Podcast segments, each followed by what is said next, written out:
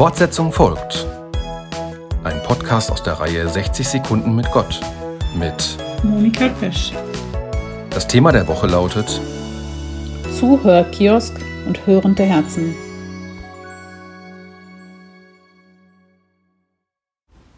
Im ersten Buch Könige lesen wir, dass Salomo das Amt seines Vaters, des berühmten König David, übernimmt, als dieser stirbt. Salomo ist jung und unerfahren. Von außen betrachtet gibt es wenig, das ihn für diese Aufgabe qualifiziert. Er ist nach der Erbfolge nicht der rechtmäßige Thronfolger. Weder seine Familie noch der Regierungsapparat oder das Volk stehen ungeteilt hinter ihm. Wie wird sich Salomo in seiner Rolle gefühlt haben? In einem Traum sagt Gott ihm, was immer du bittest, will ich dir geben. Was ist es, das er für seine herausfordernde, wichtige Aufgabe wie die Rechtsprechung am meisten braucht? Worauf kommt es an und was ist Salomo wichtig?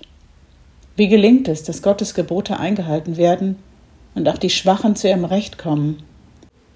Salomo bittet, gib mir, deinem Knecht, ein hörendes Herz, nach biblischem Verständnis ist das Herz gleichbedeutend mit dem ganzen Menschen. Es ist der Ort, an dem Denken, Fühlen und Wollen zusammenkommen. Der Wunsch meint damit auch, dass Salomo sich auf Gott ausrichten will. Aus seiner Beziehung zu Gott heraus will er den Menschen Orientierung geben.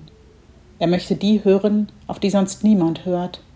Und das als ganzer Mensch mit hörendem Herzen. Fortsetzung folgt. Morgen bei der Evangelischen Kirchengemeinde Lippstadt.